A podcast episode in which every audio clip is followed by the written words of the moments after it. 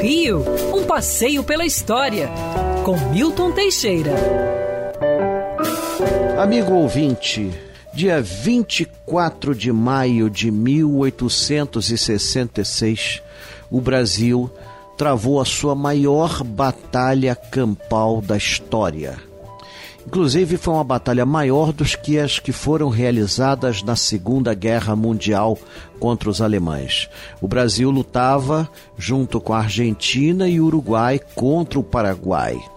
Eles estavam acampados em Tuiuti quando as tropas paraguaias, 20 mil homens, atacaram.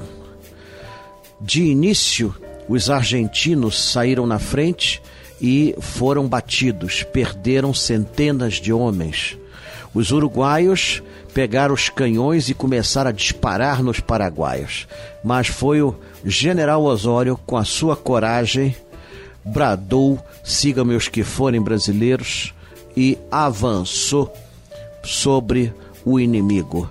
O resultado foi espetacular. Espetacular como vitória para os brasileiros. Foi uma tragédia a morte dessas pessoas, mas era uma guerra. Não se esqueça que guerra não tem muita lei, muita ordem.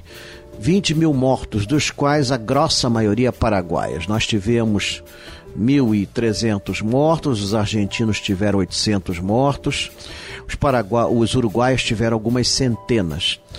Nós tomamos, praticamente destruímos o exército paraguaio nessa época. O ditador paraguaio Solano Lopes perdeu toda a esperança de conquistar territórios do Brasil ou de vencer esta guerra.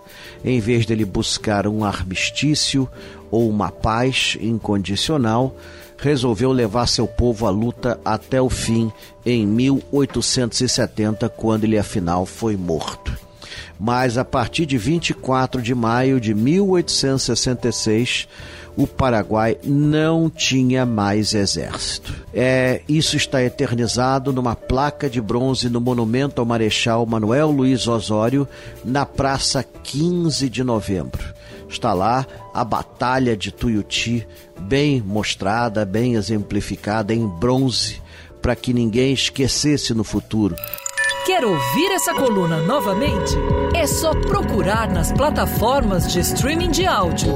Conheça mais dos podcasts da Band News FM Rio.